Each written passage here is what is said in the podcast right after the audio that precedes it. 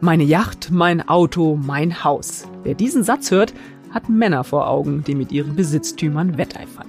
Frauen würde man sich dabei eher nicht vorstellen. Dabei sollten Frauen, vor allem in Sachen Immobilien, wirklich mal eine Schippe drauflegen. Darüber sprechen wir nachher mit unserer Kollegin Judith Lemke. Und damit herzlich willkommen zu einer weiteren Folge des FAZ-Podcasts Finanzen und Immobilien. Ich bin Inken Schönauer. Und ich bin Dennis Kremer. Schön, dass Sie dabei sind an diesem Dienstag, 16. November. Dennis, weil mir das so unheimlich gut gefällt, dieser alte Werbespruch, meine Yacht, mein Auto, mein Haus. Ähm, wie sehr kannst du dir Frauen in diesem Werbespot vorstellen? Ja, tatsächlich kann man sich Frauen da schwer drin vorstellen, ähm, auch wenn es jetzt wieder auf die Männer geht. Ich muss einräumen, wir sind tatsächlich die größeren Angeber. ist doch gut, ist doch gut jetzt, dass wir dich in unserem Podcast haben. Hat ja, sich schon gelohnt. Möchte aber auch ein bisschen meine Geschlechtsgenossen verteidigen. Natürlich nicht. Wir sind nicht alle so.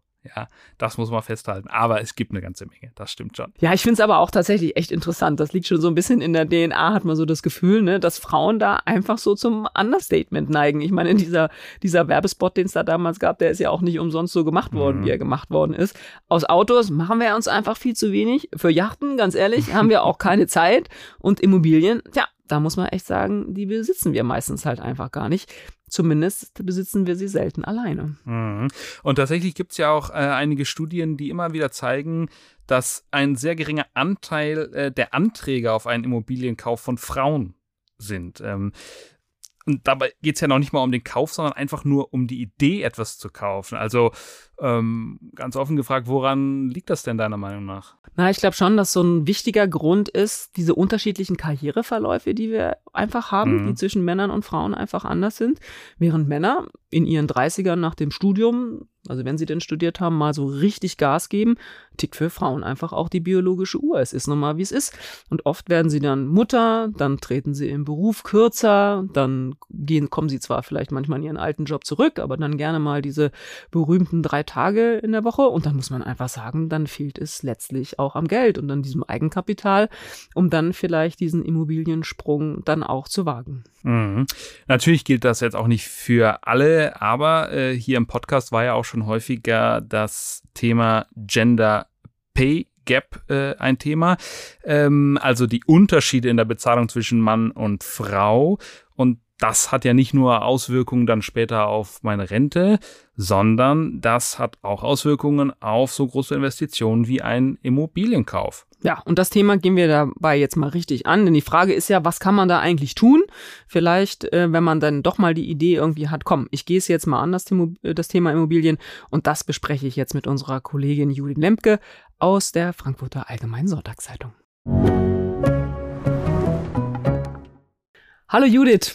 Hallo Inken. Schön, dass wir zu diesem Thema mal miteinander sprechen kommen. Ja, das freut mich auch hier als zwei Frauen. ja, genau. Gott sei Dank haben wir ja den Dennis noch äh, dabei, der auch ein bisschen was zu dem Thema erzählt. Aber jetzt sag doch mal, wer kauft denn überhaupt Immobilien in Deutschland? Ja, also so einfach zu sagen ist das gar nicht, denn ganz genau wird das nirgendwo erfasst. Die Leute, die mit Eigenkapital kaufen, und das sind äh, seit Einführung der Negativzinsen immer mehr, die kann man gar nicht so genau fassen. Was wir aber sagen können, ist, wer Immobilien finanziert. Da gibt es ganz gute Daten drüber. Ich habe hier zum Beispiel welche von Interhyp. Das ist Deutschlands größter Vermittler von privaten Baufinanzierung. Und der sagt, bei ihnen ähm, finanzieren zu rund 70 Prozent Paare, 20 Prozent sind Männer, die alleine finanzieren und nur 10 Prozent Frauen. Und äh, bei anderen Immobilien finanzieren, ich habe das mal abgeglichen, sieht das ähnlich aus. Oh, das ist aber schon eine ziemlich eindeutige Zahl tatsächlich. Ne? Und dann wäre mhm. ja, äh, das sagen die Zahlen wahrscheinlich nicht, aber unter den 70 Prozent, die Paare finanzieren, wäre ja dann tatsächlich die Frage, wer ist das Pari-Pari? Ne? Oder sind die Männer vielleicht diejenigen, die dann die Zugpferde sind, möglicherweise dann auch in der Finanzierung? Das geben die Zahlen wahrscheinlich nicht her, aber das genau. wäre natürlich auch nochmal interessant. Das ne? stimmt, ja. 10 Prozent nur Frauen. Was meinst du, warum trauen sich Frauen das so selten zu? Naja, einmal gibt es ja ganz handfeste Gründe. Frauen verdienen im Schnitt weniger als Männer. Auch darüber gibt Interhyp Auskunft. Frauen, die bei denen einen Antrag auf Finanzierung stellen, haben im Schnitt 470 Euro weniger im Monat an Einkommen als Männer. Kennen wir ja Gender Pay Gap, habt ihr auch schon öfter darüber gesprochen. Großes Thema nicht nur in Deutschland, aber eben auch hier. Und der Rest ist anekdotische Evidenz, was, was einem Baufinanzierer ähm, und Makler so erzählen. Also, was sind so Anekdoten? Du hast ja auch echt einen großen Artikel in der FAS drüber geschrieben. Leider, leider stimmen die Klischees ja oft. Frauen trauen sich einfach nicht so viel zu. Sie glauben, finanziell unterschätzen sich oft eher, während sich Männer oft eher überschätzen. Das erzählen Finanzierungsberater. Kennen wir ja auch aus anderen Bereichen. Genau, kennen wir, aber ja, es ist natürlich sympathisch, aber für das eigene Vermögen oft nicht so förderlich. Dann ist es auch eine grundsätzliche Schau, auch das hattet ihr auch schon öfter, Frauen haben eine Scheu, sich mit dem Thema Altersvorsorge zu beschäftigen und dass eine Wohnung eben nicht nur das Familienheim ist, ähm, dass man schön dekorieren kann, sondern eben auch eine wirklich eine handfeste Kapitalanlage, das wird zu selten gesehen. Ein Punkt ist vielleicht auch, dass sie sich die Rolle des Vermieters nicht zutrauen, all das, was dann auf einen zukommt, wenn man eine vermietete Wohnung kauft, die ganze Organisation, die Nebenkostenabrechnung. Ich glaube, das sind alles so Gründe, die man hört und die da eine Rolle spielen. Mhm.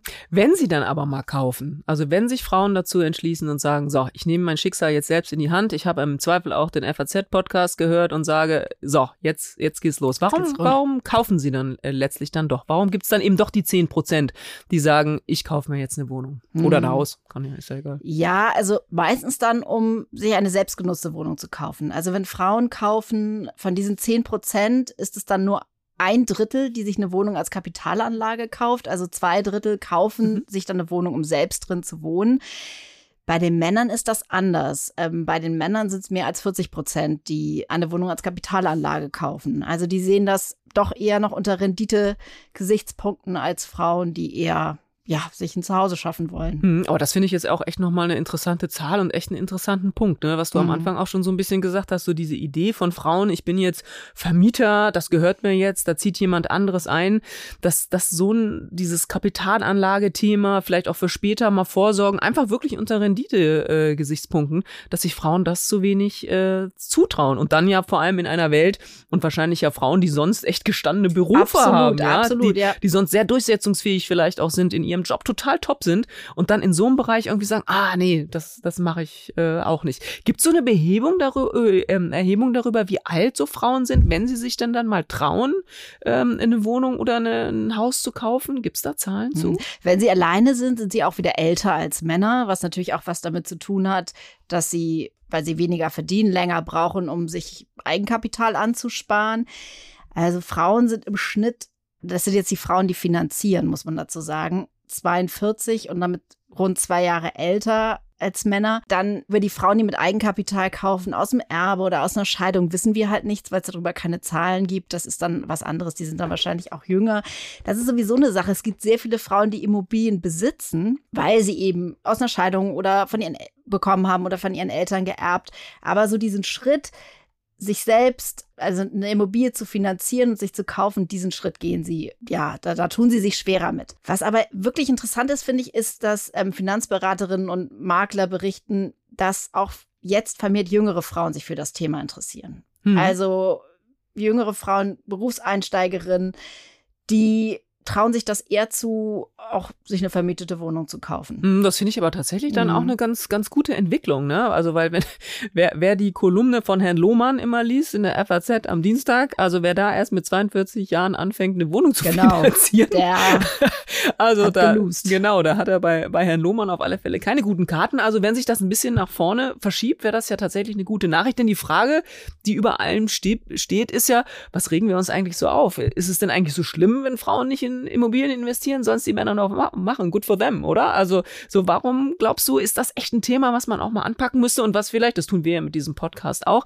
da einfach so ein bisschen mehr einen Fokus vielleicht auch mal drauflegen? Also grundsätzlich ist natürlich überhaupt nicht schlimm, wenn man nicht in Immobilien investiert, ja. Also jedem das seine. Aber ich glaube, es ist problematisch, wenn man sich ganz grundsätzlich nicht mit seiner Altersvorsorge auseinandersetzt. Und da sind Immobilien eben ein Teil von oder können ein Teil davon sein. Wir haben ja schon über das Gender Pay Gap gesprochen, das niedrigere Einkommen von Frauen.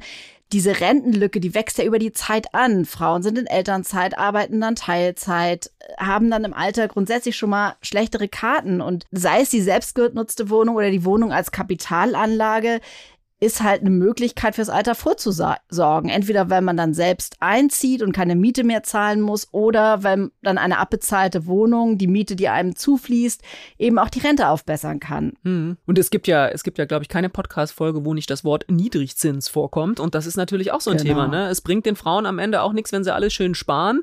Du hast schon Erbschaften vielleicht auch erwähnt. Ja, vielleicht Erbschaften auch, dass man mal ausgezahlt worden ist, möglicherweise ja vielleicht auch mal bei einer Immobilie. Bringt nichts, wenn die nächsten Jahre das nur auf dem Konto rumliegt. Wir reden so viel auch über das Thema äh, Inflation. Also insofern muss man sich schon auch überlegen, was mache ich mit diesem Geld dann letztlich? Und klar, die Preise sind hoch für Immobilien, aber vielleicht ist es dann doch äh, möglicherweise auch ein Thema. Wenn wir jetzt tatsächlich jemanden auf den Geschmack bringen, wie geht Frau die Sache denn jetzt an, Judith? Also wie, wie kommen wir jetzt zu einer Wohnung? Ja, also erstmal bisschen langweilig, aber ich würde es auf jeden Fall raten, erstmal zur Finanzberatung gehen, gucken, was ist finanziell überhaupt drin. Soll es eine selbstgenutzte oder eine vermietete Wohnung sein? Weil das macht einen großen Unterschied.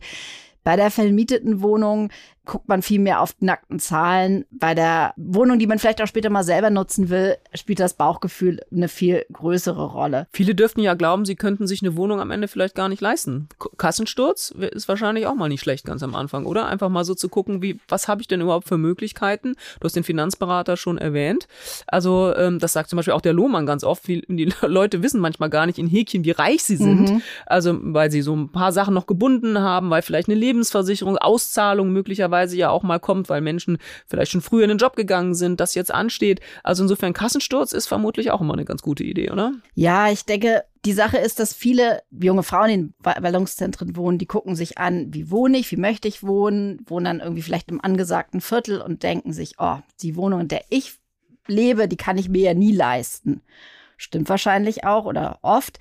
Aber es kann natürlich auch eine Idee sein, dass wenn man günstig zur Miete wohnt weil man vielleicht einen Mietvertrag hat oder so, dort wohnen zu bleiben und sich eine vermietete Einzimmerwohnung zu kaufen. Denn, also ich habe mal ein paar Rechenbeispiele mitgebracht.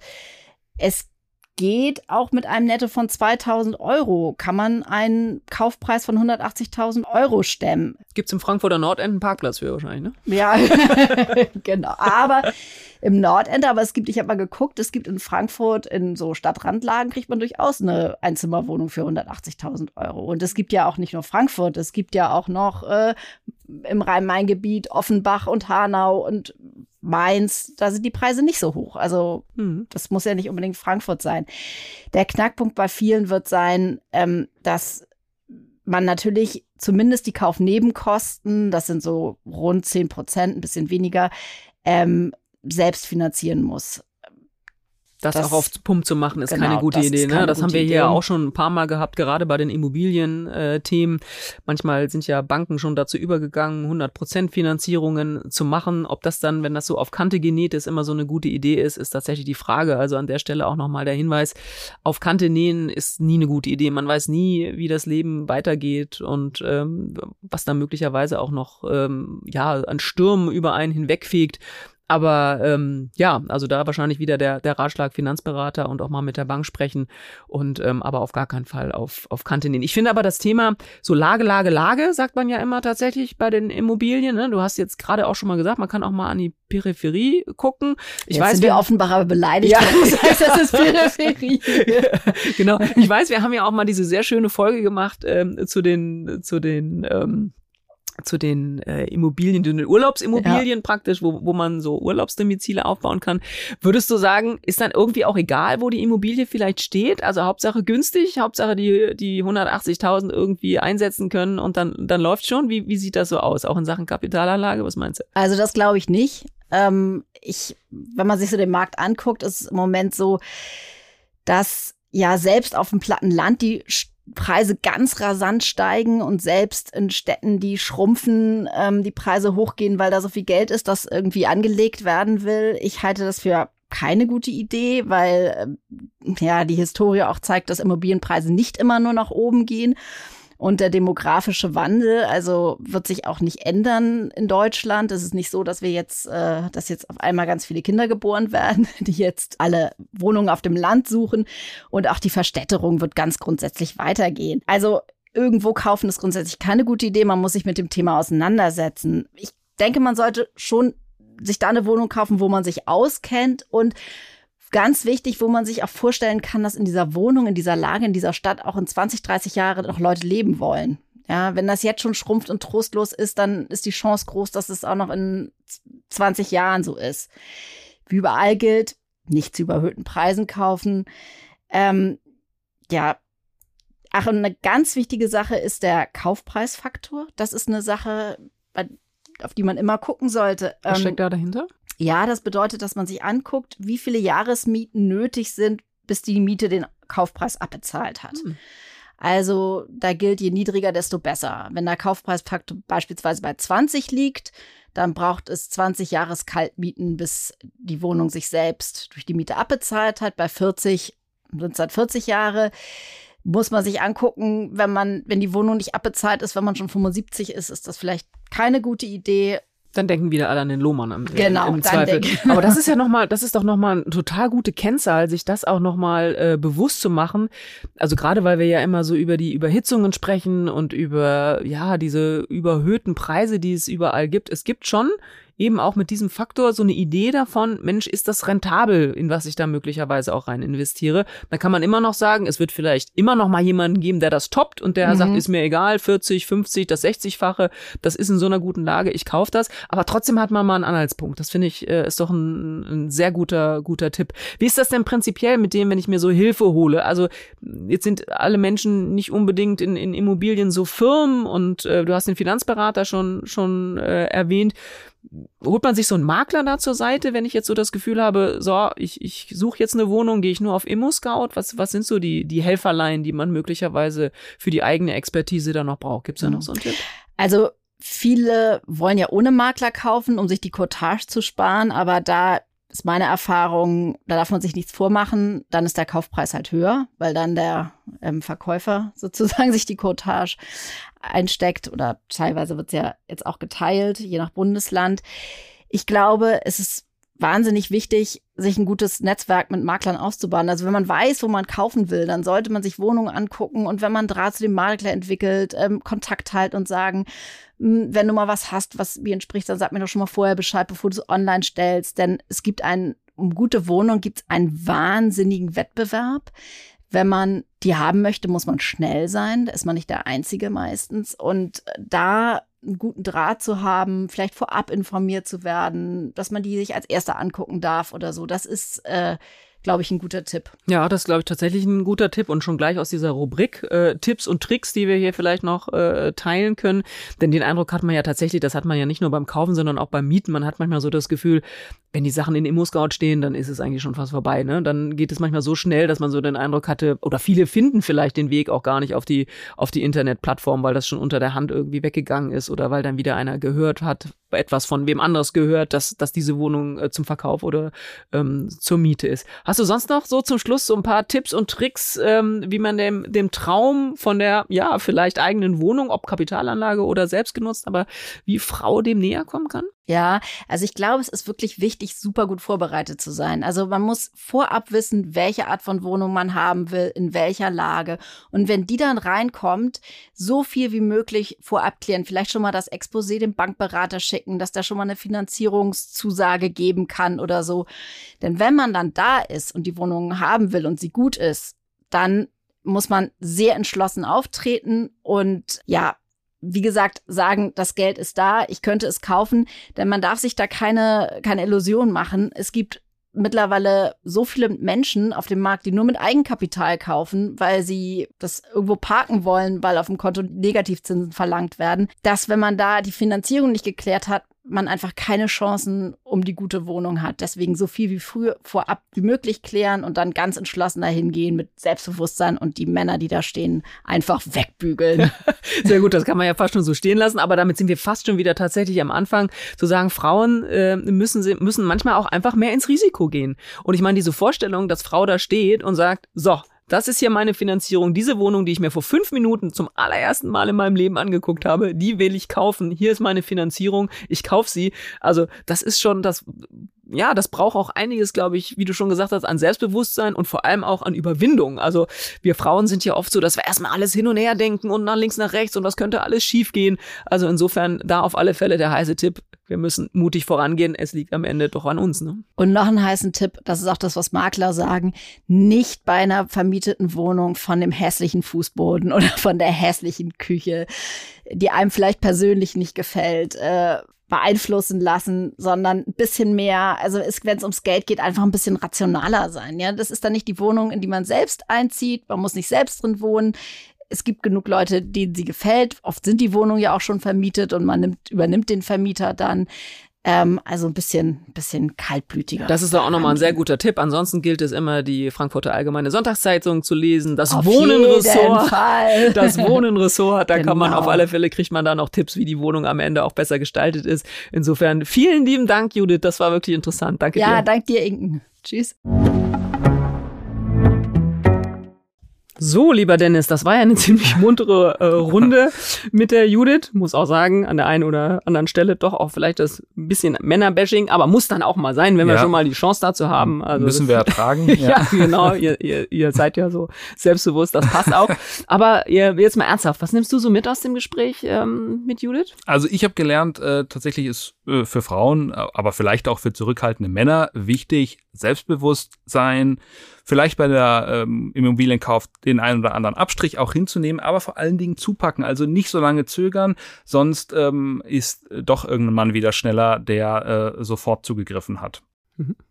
Ja, finde ich auch ein ganz wichtiges Thema. Also wir haben auch in dem Gespräch ja darüber gesprochen, so dieses Thema Risiko einfach mal machen. Also äh, mhm. äh, nicht immer alles von links nach rechts drehen und von rechts nach links. Klar, ist eine mega Entscheidung, aber ähm, ja, manchmal gehen so, gehen so Chancen dann auch einfach zu schnell vorbei. Ich fand noch ganz spannend, und das muss ich, glaube ich, jeder, und das ist dann auch tatsächlich egal, ob Mann oder Frau, man muss das Thema Altersvorsorge einfach auch bedenken bei diesem Thema und nicht nur denken, Mensch, so ein Immobilienkauf, das ist so ein Goodie, den man hat, dieses nice to have oder das ist so eine Art von Luxus, den man sich vielleicht auch anlegt. Klar, kann es vielleicht an der einen oder anderen Stelle auch mal sein, aber es kann wirklich und sollte vielleicht sogar in dem einen oder anderen Fall ein ganz wichtiger Baustein der Altersvorsorge sein. Und wenn man das von der Seite mal sieht, dann ist vielleicht der Druck für, für Männer wie für Frauen auch einfach größer zu sagen, okay, ich beschäftige mich jetzt auch mal mit diesem Thema und vielleicht ist dann der Kauf einer echten Immobilie auch wirklich eine, eine gute Option und ich finde, das sollte echt jeder, jeder mal bedenken. Ja, Inken, und dann sind wir auch schon wieder bei unserem Ding der Woche. Was hast du denn diesmal mitgebracht? Ah, ich traue es mich ehrlich gesagt fast gar nicht zu sagen, Dennis, aber ich glaube, im Gespräch mit dir hatte ich ihn noch nicht dabei, aber diesmal habe ich ihn auch mal bei dir dabei. Elon Musk.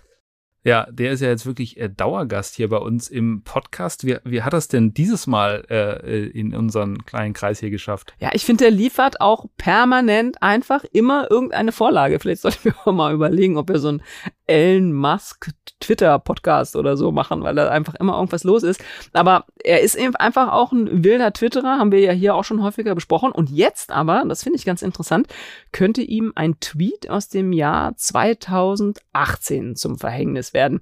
Da hat er nämlich getwittert, man weiß ja auch nicht, in was für Launen der Mann so mhm. ist, aber da hat er getwittert, dass er Tesla tatsächlich von der Börse ne-, nehmen will. Und da war die Kap Marktkapitalisierung, wenn ich das jetzt richtig in Erinnerung habe, glaube ich, sowas wie 78 Milliarden Dollar mhm. oder so. Das war mhm. schon echt, echt eine Hausnummer.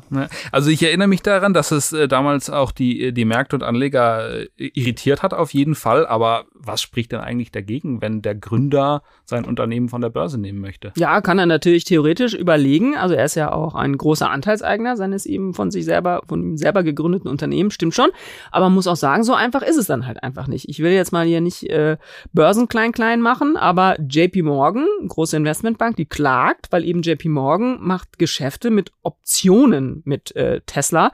So ein bisschen kompliziert, aber auf alle Fälle Quintessenz ist, mit seinem Tweet soll Musk dafür gesorgt haben, dass JP Morgan das Geschäft mit diesen Optionen richtig kräftig vermasselt wurde. Später hat Musk seine Idee von dem Wegnehmen an von der Börse dann ja auch wieder zurück zurückgezogen, aber JP Morgan hat ganz schön in die Röhre geguckt und dafür sind die jetzt echt mächtig sauer. Man weiß auch natürlich nicht, was er jetzt morgen wieder twittert. Das äh, wird uns ja vielleicht in Zukunft nochmal beschäftigen. Aber hat denn diese Klage Aussicht auf Erfolg?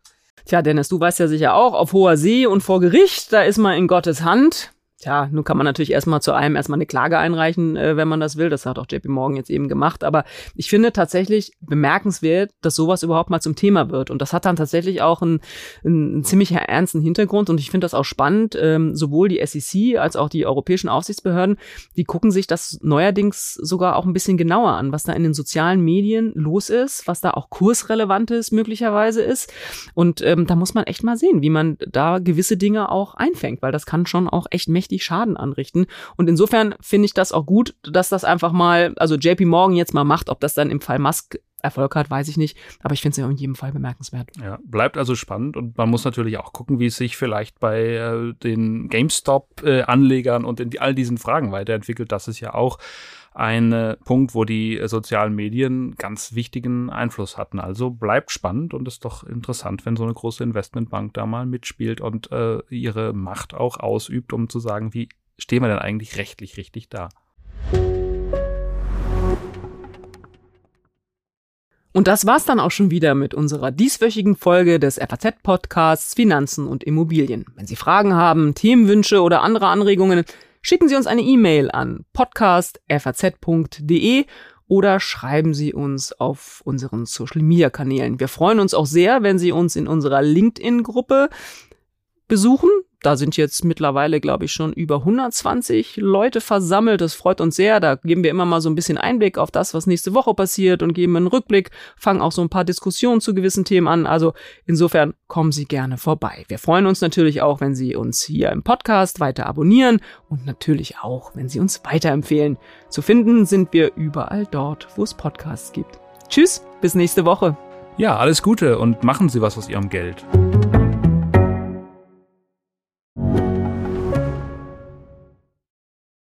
Viele von euch haben bestimmt schon für ihre Zukunft vorgesorgt. Und das ist auch gut so. Aber das heißt ja nicht, dass man nicht auch später noch einen Vorsorgeturbo zünden kann. Schaut euch dazu gerne einmal den Schatzbrief der Allianz genauer an, denn dort könnt ihr eine einmalige Zahlung leisten und euch anschließend eine lebenslange monatliche Zusatzrente sichern. Alle Infos findet ihr auf allianz.de slash dein Leben.